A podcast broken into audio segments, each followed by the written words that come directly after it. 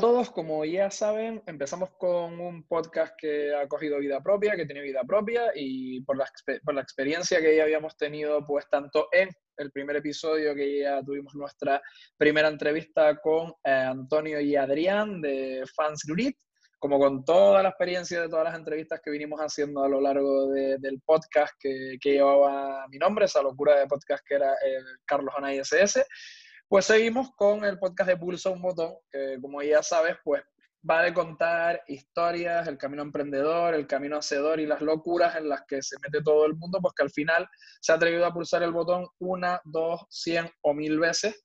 Y está aquí pues para aportar valor, un poco de valor añadido y vamos a indagar un poco pues también en esa parte eh, no tan emprendedora de eh, vende humos, lo mejor, los emprendedores levantan el mundo y tal, que en cierta medida es cierta y tiene su parte, sino un poco también en esa parte más humana de las hostias que nos hemos dado por el camino, cómo hemos pivotado, cómo hemos cambiado, como diría la canción y todo esto, para centrarnos también un poco en esa parte humana que también manda, ¿vale?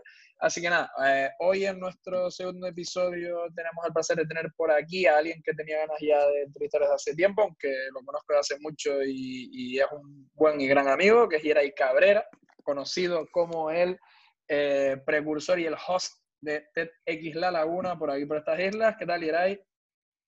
Hola, ¿qué tal, Carlos? que aparte creo que estamos grabando la entrevista y yo estoy en casa y él está en un sitio un poco mejor que en casa, que es enfrente de la playa, en modo nomás, así que genial. Y empiezo por la pregunta, que esto es explícito, eh, esto no tiene cortes ni tiene nada y va explícito, que no tiene término medio, todo el mundo siempre dice que es o la más sencilla o la más cabrona y es, pues, ¿quién es Yeray Cabrera? Pues, uff, pues vaya preguntita, ¿eh? Yo diría que es como de esos niños que siempre están todo el rato preguntando ¿y por qué? ¿y por qué? ¿y por qué? ¿y por qué? Y así hasta que no se queda satisfecho, pues sigue preguntando. El típico niño ese que dice, no toques eso que te vas a quemar, y ¿pero por qué? y hasta que no le explican cómo funciona todo el fuego y que al final te, hace daño, pues no, no para. Típico niño toca pelotas, vamos, ¿no? Eh, sí, sí, de hecho empecé así. Mi madre yo creo que se inventaba las cosas para que me callara. En plan, y esto es así porque sí, y, punto. Más o menos.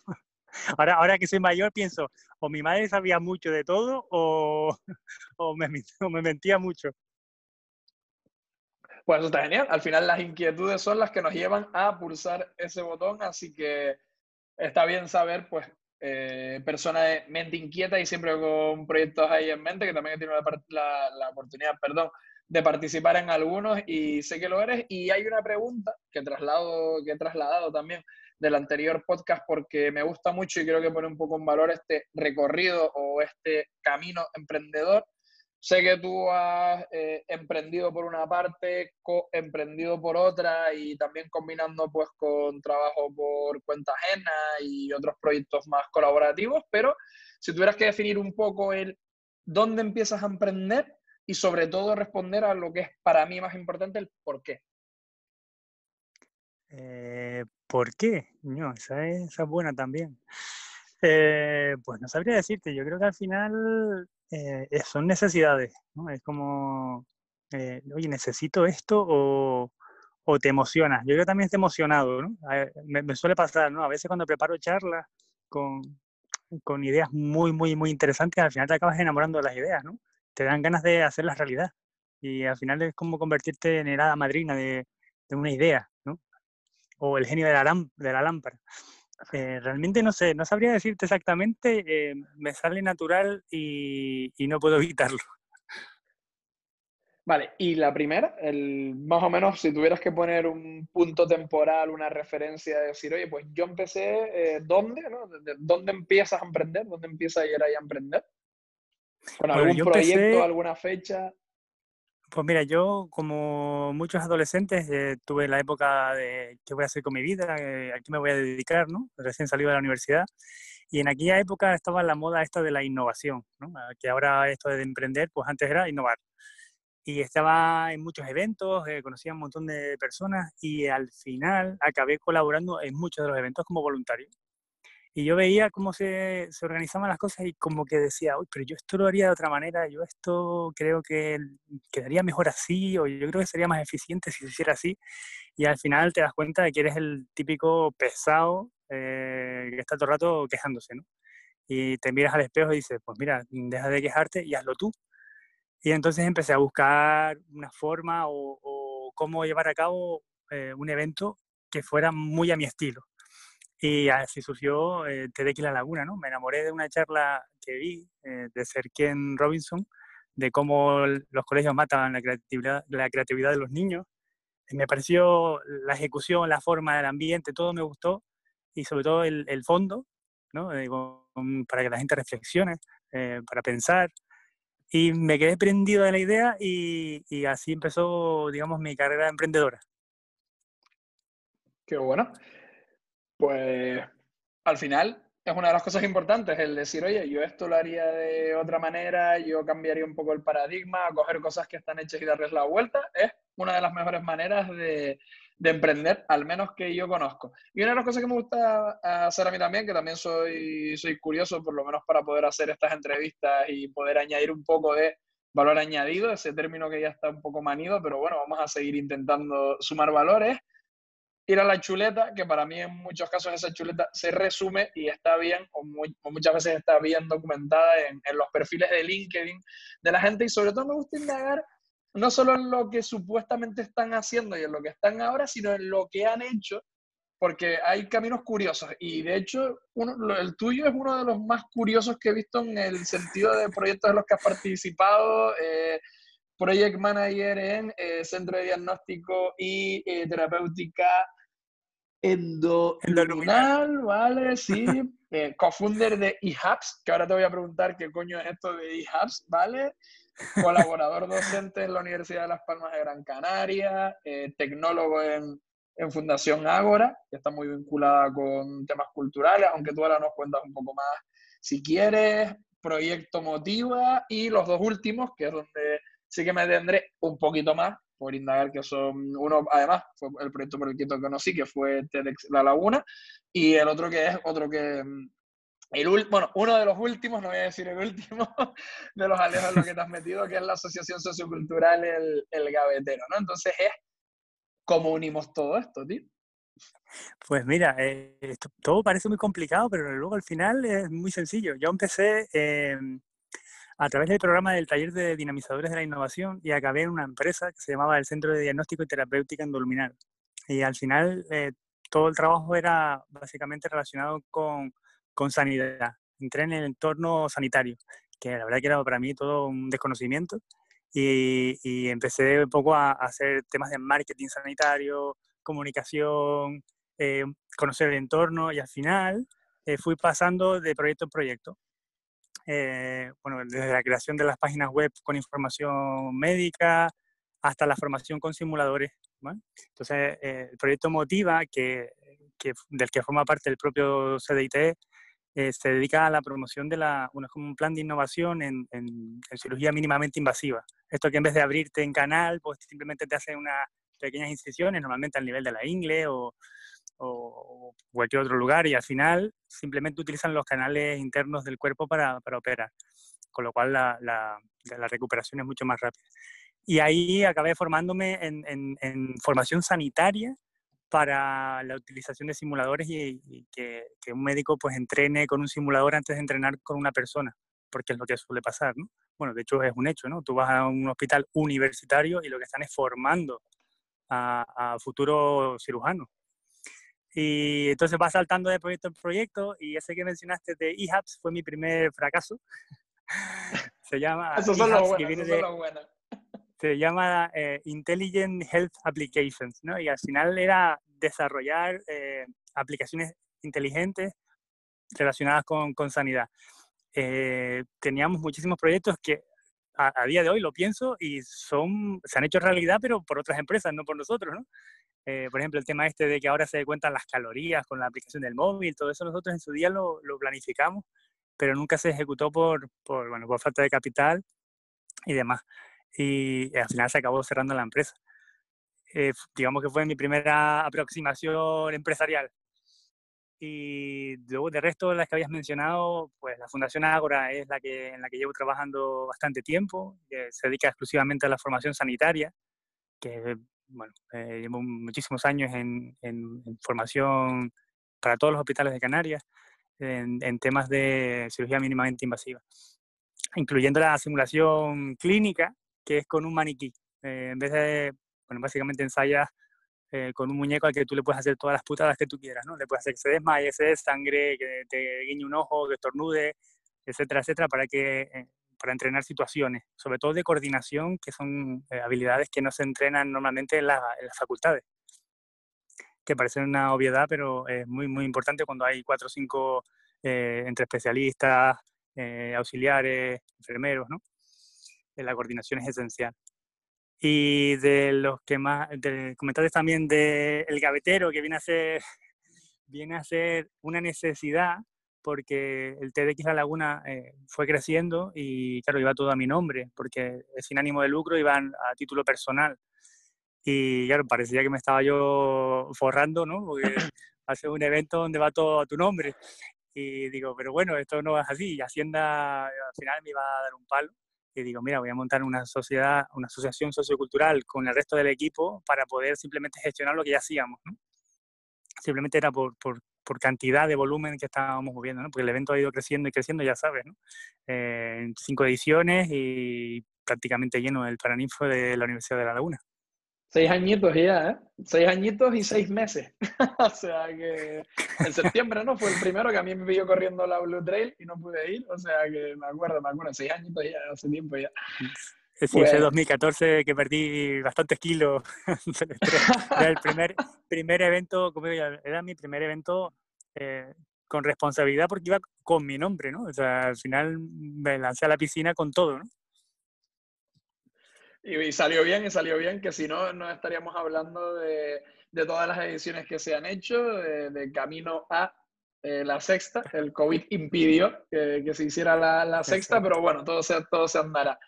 Y... Pero fíjate que, fíjate que más que el evento, eh, una de las cosas que más orgulloso estoy es el equipo, porque eh, conocí, se hizo una, una, una, un llamamiento abierto para personas que quisieran participar en la organización eh, y yo no sé, pero para mí son como unos amigos para toda la vida. Eh, somos como un grupo de seis, entre ellos tú, y me parece...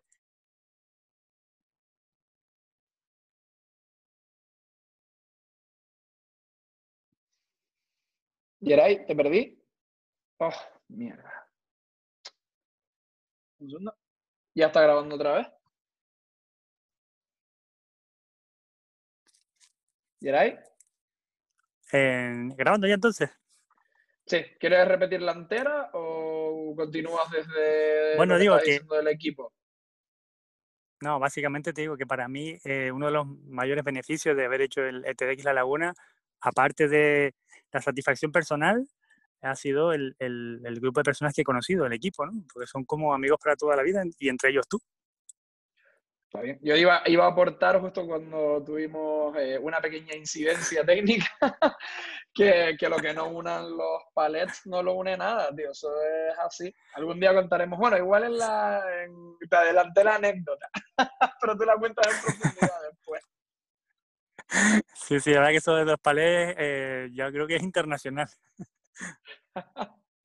y yendo a la, a la siguiente, que has hilvanado. Eh, genial. O sea, bueno, como esto es explícito, lo voy a soltar de muchísima madre el, el tu, tu, camino emprendedor, ¿no? Y dentro de todos estos proyectos, hay dos a, a los que creo que estás, pues bueno, creo no, sé que estás muy ligado ahora mismo y, y que son TEDx eh, TEDx La Laguna, TEDx La Laguna, perdón, y El Gavetero. Y tengo dos preguntas dentro de, de, este comentario que serían uno un poco, pues, resumiendo, de manera muy resumida, porque sé que han dado para muchísimo, pero eh, ¿cómo han sido todos estos años de experiencia gestionando y coordinando un evento como TEDx, La Laguna?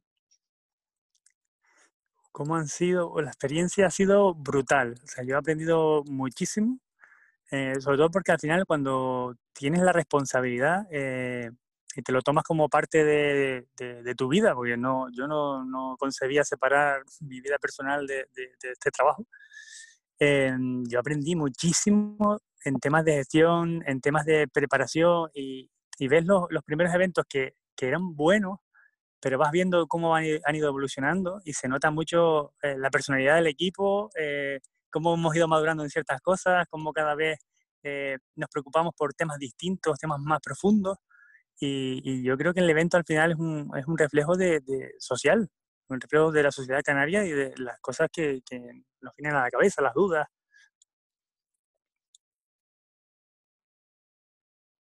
Genial. Pues... Y es que pensé que se había cortado algo, porque se quedó así como en silencio, pero no pasa nada.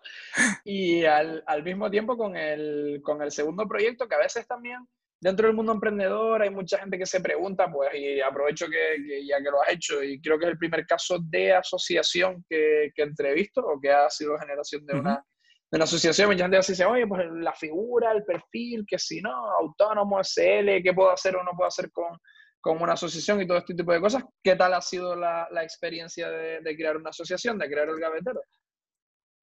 Eh, en mi caso ha sido bastante sencilla, porque al final ha sido con, con el, el, mismo equipo organizador que, que en TDX La Laguna, con lo cual ya había una confianza y, y todos teníamos claro el objetivo. Lo que pasa es que ahí fuimos inteligentes en el, ya que no solo concebimos la, la, asociación para hacer el TDX La Laguna, sino que pusimos unos fines sociales un poquito más abiertos, ¿no? Porque a veces vemos que la normativa de TED, que es muy estricta en algunas cosas, que tiene su parte positiva y su parte negativa, eh, no te impide involucrarte en determinadas cosas. Y al final, eh, tenemos todos, teníamos eh, pero yo creo que prácticamente todos tenían alguna idea o iniciativa que, que tenían por dentro, ¿no? Gente que quería hacer otro tipo de eventos, personas que tenían proyectos concretos personales que les gustaría pues, desarrollar. Y conseguimos la, la asociación como una herramienta para abrir las gavetas de todos los canarios, eso es donde vamos guardando las cosas, las ideas y que nunca, y que nunca retomamos, ¿no? Y de hecho el nombre, eh, yo siempre digo que me recuerda a mi padre, ¿no? Mi padre desde pequeño yo recuerdo que él guardaba todo en la, en la gaveta y decía, esto para mañana, ¿no? Una idea. Pues se le ocurrían mil ideas y mil cosas tenía en la gaveta y a los tres meses, seis meses, dos años, abría la gaveta porque ya no cabía nada y empezaba a tirar cosas, ¿no? Y, o decía, ay, esto es porque yo quería hacer esto eh, y al final no lo hice, pero espérate, y lo volví a guardar, ¿no? Y al final era como un bucle, un ciclo y buscaba otra gaveta, ¿no? Que, llenar. Y yo creo que todos, todos, todos tenemos por lo menos alguna idea en, en esas gavetas que, que deberíamos abrir un día y llevarla a cabo. Está genial y aparte, es súper bonito el término porque para quien nos escuche desde, desde la península, igual lo sabe por, por costumbre, pero el, una gaveta es un cajón que viene de, de, la cultura, es una palabra portuguesa y que viene de la cultura de que, de, bueno, de los primeros pobladores europeos que vinieron a Canarias fueron los portugueses y en el léxico canario tenemos un montón de palabras que proceden del, del portugués adaptadas, ¿no? Eh, adaptadas al canario y una de ellas es una gaveta, que a fin de cuentas es un cajón, ¿vale? Un cajón de un mueble donde guardamos un montón de cosas y, y es súper bonito esto. No es que lo aclaro porque, bueno, probablemente igual la gente lo buscaría, pero, pero simplemente porque siempre me ha parecido súper curioso que lo damos por sentado y, y que, a, y que aporta porque tiene un storytelling detrás bonito también, ¿no? el hecho de contar lo que es una gaveta y que es un sitio donde se guardan muchas cosas, eso creo que está muy, muy bien hilvanado, ¿no? Mira, en, una, en una, entrevista reciente, mira, en una entrevista reciente también me preguntaban mucho sobre el término social, ¿no? Y yo siempre les decía, les decía, pero es que para mí, eh, yo lo, la parte social, eh, las actividades sociales, las obras sociales, todo esto lo descubrí hace relativamente poco. O sea, no, yo de, cuando yo estudiaba eh, economía ADE, eh, no, eso de lo social no se veía. Eh, básicamente todo esto era muy mercantilista, ¿no? Y yo empecé a descubrir este mundo y me quedé enganchado, ¿no? Porque las iniciativas de mucha gente, eh, las ideas, las propuestas y, y, toda la parte cultural me ha quedado, para mí ha sido como un cambio en mi vida. Y por eso lleva la, la asociación lleva el apellido cultural y que parece que es como algo que también damos por hecho, pero para mí es muy, muy importante el tema. Eh, y recalco aquí la importancia de cuando alguien quiera menospreciar o desvalorar un poco el tema de la cultura, ¿vale? Eh, recuerden que cuando estuvimos confinados ahora, este, sí. estos casi dos meses, todo lo que estábamos consumiendo y que nos ayudaba a pasar el rato básicamente es cultura, o sea, desde los libros hasta las series de televisión, pasando por la música de los balcones y todo eso que a lo mejor no le damos valor en nuestro día a día es lo que nos ha mantenido medianamente cuerdos mientras estábamos encerrados en casa, así que 100% por eso también. Correcto. Y vamos ahora a la parte, coño, vamos a sacarle esto un... Coño, si me acuerdo estoy haciendo contigo, lo estamos haciendo nosotros, el puntito divertido. Aquí tenía una guardada que es la 6, que es, hablando de TDX La Laguna de crear la asociación, imagino que a lo largo de estos años, algunas anécdotas habrán, ¿no? Sí, ya, eso que quieres que hable de los palés. Mira, el de tema de los palés... Igual hay, igual hay alguna mejor, ¿eh? Mira, de hecho, de hecho el tema de los palés lo llevé a un a una encuentro entre organizadores de TEDx a nivel nacional, porque para mí fue un punto de inflexión de unión. O sea, yo creo que nosotros pasamos de ser un equipo que, que trabajaba por un evento a ser amigos el día que sufrimos, ¿no? Eh, lo padecimos todos juntos. Tuve la brillante idea, y aquí sí, la culpa es mía, tuve la idea de decorar el escenario. Eh, siempre me quejaba de que el escenario era bastante soso, eh, porque claro, siempre vamos con un presupuesto muy ajustado y nunca, nunca pudimos pues, permitirnos eh, escenarios a, lo bestia. Y entonces vi unos diseños que encontré hechos con palés, me parecían brutales y súper bonitos. Y digo, ah, esto lo podemos replicar nosotros fácil. Entonces quedamos una tarde para, para limpiar palés, porque claro, yo no caí que los palés venían con unas tachas gigantescas, eh, unos clavos, y que para sacar los clavos eso costó sudor lágrimas y bastante sangre por el camino. Entonces, eh, todos acabamos con las manos destrozadas, eh, contando, no sé cuántos clavos fueron al final, pero los contamos y todo, fueron una barbaridad. Y, Eran más de mil seguro, ¿eh? Yo creo que con el sufrimiento ya ni lo olvidé, lo borré de mi mente. Pues resulta que cuando terminamos de separarlos y empezamos a hacer el, montaje, eh, salió una cosa, un engendro. Eh, queríamos hacer una montaña y entre que estaba torcida y que no había manera de que eso, eh, de que fuera viable, que se sostuviera de pie, acabamos tirándola. algunos, de los, algunos miembros del equipo querían que lo pusiéramos como una obra abstracta y como ejemplo de, desastre, ¿no? De, caos. Eh, pero nada, preferimos quitarlo totalmente y, fue como un masazo porque después de todo el sufrimiento ver que todo ese, todas esas horas de trabajo se fueron al garete eh, fue duro. Y luego eh, tengo la otra anécdota que siempre cuento, que es un poco la, que más me gusta, fue cuando cambiamos de licencia, ¿no? Porque las charlas TEDx son, son muy americanas, ¿no? Tienen va por, por niveles, ¿no? Entonces, eh, nosotros saltamos del nivel básico de un aforo máximo de 100 personas al nivel superior, que básicamente no tiene límite de aforo. Entonces, yo tenía, tenía pánico de crecer, de crecer y morir de éxito, ¿no? Pero aquí el equipo, incluido Carlos, pues decía, no, aquí a todo lo que entre, a todo lo que entre, ¿no? Entonces, se me ocurrió hacer un diseño de decoración, de, en este caso del espacio Aguirre, eh, en el que pudiéramos hacer eh, la decoración más o menos grande en base al número de asistentes finales, porque claro, hacer una estimación era imposible. Y lo que hicimos fue una selva, eh, kilos, toneladas, diría yo, de pinocha, plantas, bueno, yo vi caracoles ahí por el espacio agricultural, o sea, entraba uno allí y aquello olía a caracoles y a naturaleza, increíble, un puente colgante en la entrada, eso fue, eso fue espectacular, la cara, de la, la cara de la gente que conocía el sitio, era, era todo un poema. No, no, la verdad que la, decoración estuvo genial. El, tronco aquel de los chicos de, de, Forestal Park. Había una entrada, ¿no? Para que la gente intente eh, imaginárselo. Igual tengo alguna foto por ahí, aprovecho y la pongo como, como anexo a la, a la entrevista. Bueno, te, da, te da a nivel mundial, no, no, fue el único retweet que hemos tenido de, de ellos, ¿no? Y básicamente nos llamaron que, que estábamos locos, ¿no? Porque es para la que montamos. Que era para acceder a una sala, de, se hacía el evento en una sala de unos antiguos cines y montaron ahí unos chicos que tienen un, un forestal park, que de estos aventuras con tirolinas por los árboles y tal, montaron como una especie, ¿no? De, sí, de, tirolina para colgante, con escalones, de puente colgante para, para acceder al evento y la gente se lo pasó se lo pasó pipa. Así que bueno, sí que hay un montón de anécdotas y la, la calidad del evento y de, las ediciones para mí ha sido siempre brutal. Ha habido como todos, ¿no? Sus, más y sus menos, pero creo que se ha mantenido un, gran, gran nivel y ha sido un aporte eh, cultural y educacional para, para la sociedad canaria en general y para la tinerfeña en concreto, creo que, que muy grande. Y con eso en mente y ya con toda esta experiencia, todo este recorrido que, que, hemos comentado, ¿cuáles son los próximos pasos que tienes en mente? Si tienes alguno, ¿eh? Igual. Pues mira, tengo muchísimos. Eh, lo que pasa es que muchos de ellos al final son sueños que son un poco inalcanzables, pero sí que me he quedado un poco la espina clavada con la suspensión de, de, esta, de esta edición. Porque claro, estaba todo preparado, todas las charlas, todo, digamos, todos los artistas, todos los ponentes han dedicado meses de trabajo y cancelarlo de esta forma y posponerlo hasta el año que viene eh, te deja un sabor así agridulce. Entonces, seguramente eh, todo lo que estamos planeando es hacer un evento doble o hacer un evento eh, celebración por todo lo alto el próximo año, ¿no? Es como hacer dos eventos en uno.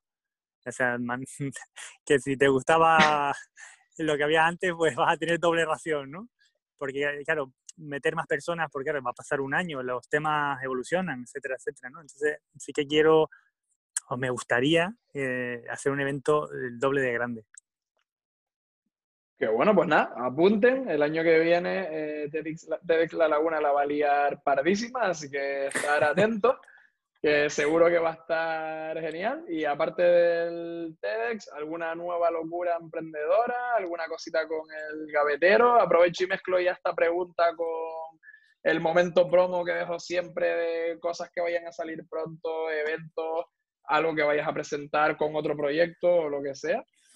Pues mira, uno de los que más, sí, uno de los que más ilusión eh, tengo ahora mismo y porque llevo meses trabajando en él, es un documental eh, sobre las momias guanches del Museo de la Naturaleza y la Arqueología de Santa Cruz de Tenerife.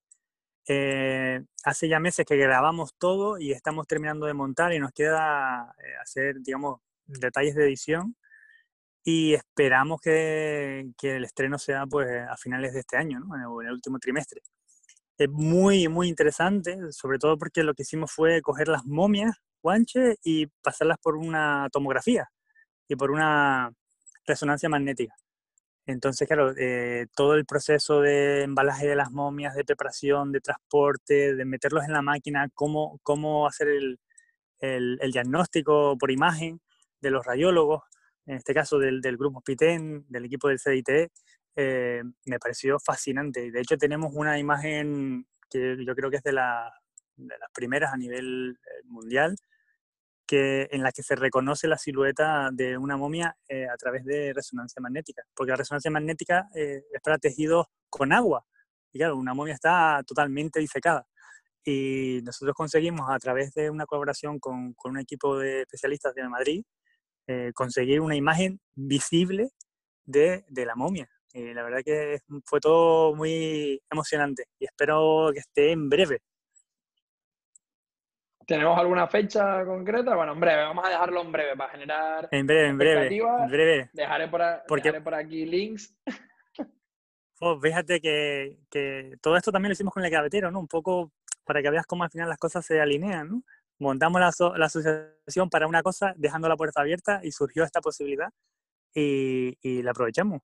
Y todo el trabajo audiovisual está siendo para mí una aventura espectacular, gracias a, la colaboración de especialistas que saben muchísimo más que yo. Y espero que el resultado guste. Genial, pues dejaremos por ahí, dejaré, dejaremos, ¿no? De momento estoy yo solo, salvo que tengo un desdoble de personalidad de momento. dejaré por ahí links, así que dejaré links al gavetero, a Detect La Laguna, a tu LinkedIn, a tu Twitter, a la red social que me digas por ahí que, que se pueda dejar, así que estén atentos para que cuando él lo anuncie, pues sepan eh, cuándo va a ser el estreno, eh, el formato y todo este tipo de cosas. Y ya para ir terminando, vamos ya con una de las últimas, y es que siempre sí que me gusta recoger un poco. Al final, eh, todas las personas que pasan por aquí de una u otra manera, ya sea intraemprendiendo o emprendiendo o viajando o simplemente pues realizando un camino que le haya llevado hasta trabajar en algo que es lo que, lo que siempre ha deseado o no trabajar. también puede ser que emprender te lleve a no trabajar y a vivir de algo que tú no consideras trabajar, que eso sería como el culmen que, quieren alcanzar muchas personas, no es como un consejo de, de cierre, puede ser un consejo que a ti te haya dado alguien y te haya servido para emprender o que siempre recuerdes cuando tienes algún momento chungo o no, o simplemente un consejo que sea experiencial. Que tú digas, oye, pues yo a mí esto me ha servido o he apostado por esto porque siempre que he apostado por esto me ha ido mejor o no me ha ido peor o lo que sea. Y es como un poco de consejo de cierre. Pues yo te, daría dos que al final están relacionados. Eh, yo siempre he dicho que hay que mantener siempre la línea. Eh, si tú estás convencido de algo, eh, aunque todo el mundo te diga lo contrario, tú mantén la línea. Porque si al final te dejas llevar, el tiempo te dará o te quitará la razón, que es la segunda parte, ¿no? no te tomes todas las cosas como si fueran el fin del mundo, da tiempo, porque lo que hoy te parece blanco, igual dentro de seis meses te parece negro, ¿no? A los que cuando empezó el coronavirus le parecía el fin del mundo, a lo mejor han aprendido ahora más en cuarentena a tocar la guitarra, han editado, han hecho cursos y han aprendido más en estos meses que, en toda su vida eh, sin coronavirus. O sea, es decir, todo es relativo y todo tiene un tiempo. O sea, siempre tómatelo todo como con calma. Eh, no sé, da tiempo a que las cosas se asienten. Siempre digo como lo del, del, amor de juventud, ¿no? Es el amor para toda la vida y a lo mejor dentro de seis meses no lo es, ¿no? Pero tú lo vivías tan intensamente, ¿no? Eh, no, mira, eh, dale tiempo, dale tiempo, con el tiempo verás las cosas mejor.